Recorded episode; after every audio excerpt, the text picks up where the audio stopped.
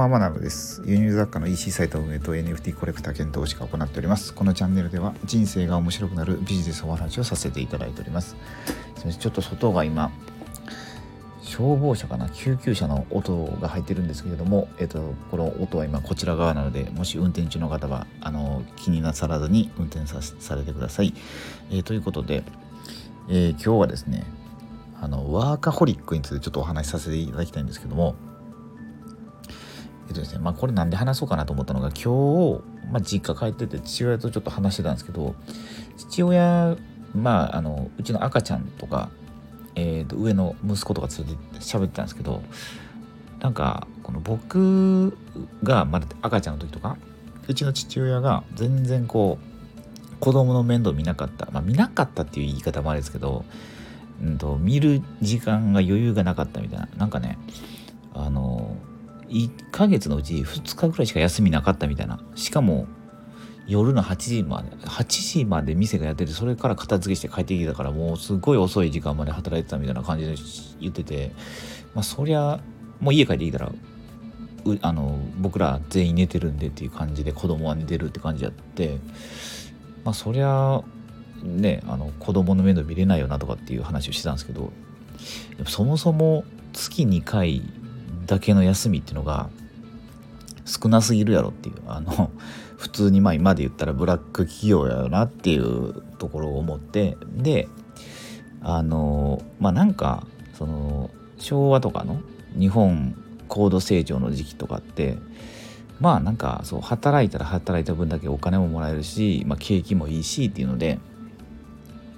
働いたのかなとかちょっと思ったんですけどまあでもなんかそこの延長じゃないですけどもともとの日本人の気質みたいなとこもあると思うんですけどあのまあ真面目じゃないですかなんか日本人って結構真面目だと思うんですよね。でまあ海外の、うん、風習とかあのまあ結構こう西洋寄りのビジネスっていうものが結構日本にも浸透してきてなんかちょっとその、うん、ユーモアも入るような感じになってるかなと思うんですけどちょっとこうふざけたじゃないですけどもうちょっとこの生真面目さから生真面目なところに何て言うんですかねなんかこう軽い感じって言ったらいいですかねそうだからちょっとこうまあ昔に比べたらマシになってんのかなと思うんですけどまあ、それでも結構、まあ、見渡すと真面目な方多いよなと思うんですよね。で真面目すぎて仕事に没頭して体壊してっていうこの良くないパターンあまあ体を壊すっていうか最近はどっちかっていうと精神を病む方の方が多いと思うんですよね。なんかこんだけね経済大国なのにうつとかまあ自らこう命を絶つ方とかがこんなに多いっていうのが、まあ、世界的にも珍しい国っていうのがあってまあそれがまあね僕らがもともと持ってるこの土地のものなのか分かんないですけど、まあ、そういうのでワーカホリック気味になりやすいよねっていうのがあると思うんですよね。で特になんかあの経営者の方とかうんと個人事業主の方とか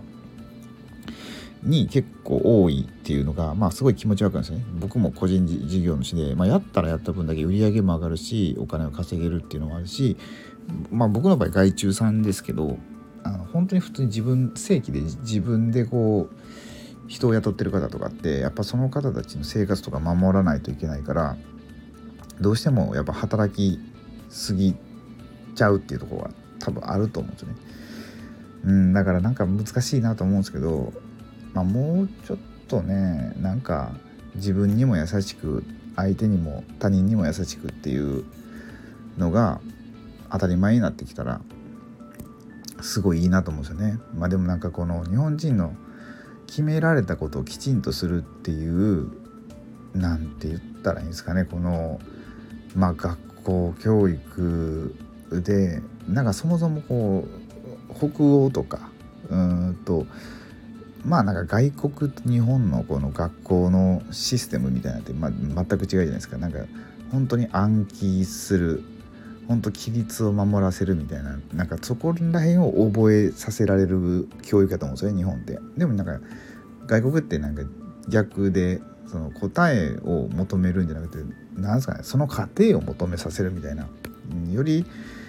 なんかクリエイティブな方に行ってるような感じするんですよ向こうの教育って。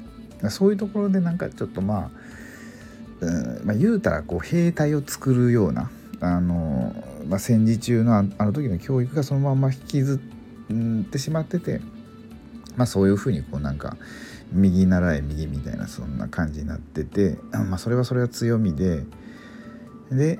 えー、まあ、これから経済が復興するという時にはその強みがすごい生きたと思うんですけど、まあ、でも今ちょっとねもうそんな時期じゃないし今どっちかというとねすごい円安で 大変な時期だと思うんですけど、まあ、こういう時はよりなんかそういう常識を壊していくような人たちが出てきた方がまあうんと経済も上向きになっていくんじゃないかなとかちょっと思うんですよね。うんって言って何何の話だそうだワーカホリック意味ってことですねそう本当に働きすぎやっていうのでなんかまあブラック企業で、まあ、働きすぎの時期が必要やと思うんですけど10代20代とか体力あるうちはガンガン行っていいと思うんですけど30代40代とか、まあ、僕も40過ぎてますけど、まあ、そうなってくるとやっぱ昔みたいに体の言うことが聞かないので、まあ、それなりのなんか立ち振る舞い方みたいなのがあると思うんですよね うまく気づいていくみたいな。まあ、かといってなんかこれから何か始めようっていう場合、まあ、僕もなんか今からいろいろやっていこうと思うんですけど、まあ、そういう時ってなかなか無理も効かないし時間的な融通も効かないですよね。あの今特に僕もすごい思ってまあ今日も相変わらず今日ちょっと小声で喋ってるんですけどこれっていうのがまあ赤ちゃんが寝てるからはい一応気をつけて喋ってるってとこなんですよね。でなんかいろいろ制約があるんですよねやっぱり。そう制約があるとなかなかね思い通りにね自分がやりたいと思ってることもできないと思うんで。そう。まあだからね僕もこうやって今夜中に一応もうラジオを撮るって決めてまあ夜中にっていうか1日1回はラジオを撮ろうと思ってるんで。今収録がね夜の11時49分今これ収録してるんですけどでなんとかこう今日中にはアップしたいなと思ってるんですけどまあなんかねなかなか難しいですね。そうそう。まあでも自分の体がやっぱね、まあ、体が資本って言うんであんまりこう無理しすぎずになんとかね効率よくこううまいことやっていきたいなとか思いながらねそうやってるんですよね。だからワーカホリックでね、まあ、体壊したら本当はねそのお金まあお金を儲けるなりなんなりして、まあ、自分の時間、えー、時間からの束縛まあ時間に束縛されない生き方とかお金に束縛されない生き方とかなんかそういうのを目指していって、まあ、幸せになろうって自分なりには思って進んでるのにでもなんかそれが逆に働きすぎっていうことで体壊してねすごい不自由になるっていうのもなんか本末転倒やなと思うんでなんかそこら辺は本当になんか次回の意味を込めて気をつけていきたいなと思います。はい、ということでですねもうちょっとで10分ぐらいになるんでそろそろ終わりたいなと思うんですが本当ねなんかねこの時間にえーとね、発信するのとか本望じゃないですよね。あのこのこの時間に出しても誰も聞いてくれないんで、まあ、みんな寝てる時間じゃないですか。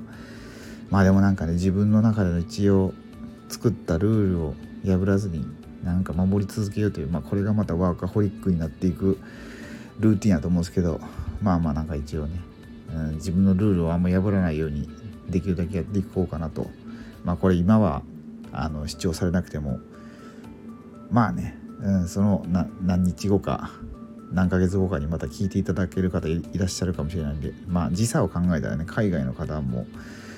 海外の方にしたら朝かもしれないんでね。いろんなポッドキャストで配信してるんで。はいまあということでぼちぼちやっていこうかなと思います。はいということで今日もご視聴くださりありがとうございました。ではまた明日。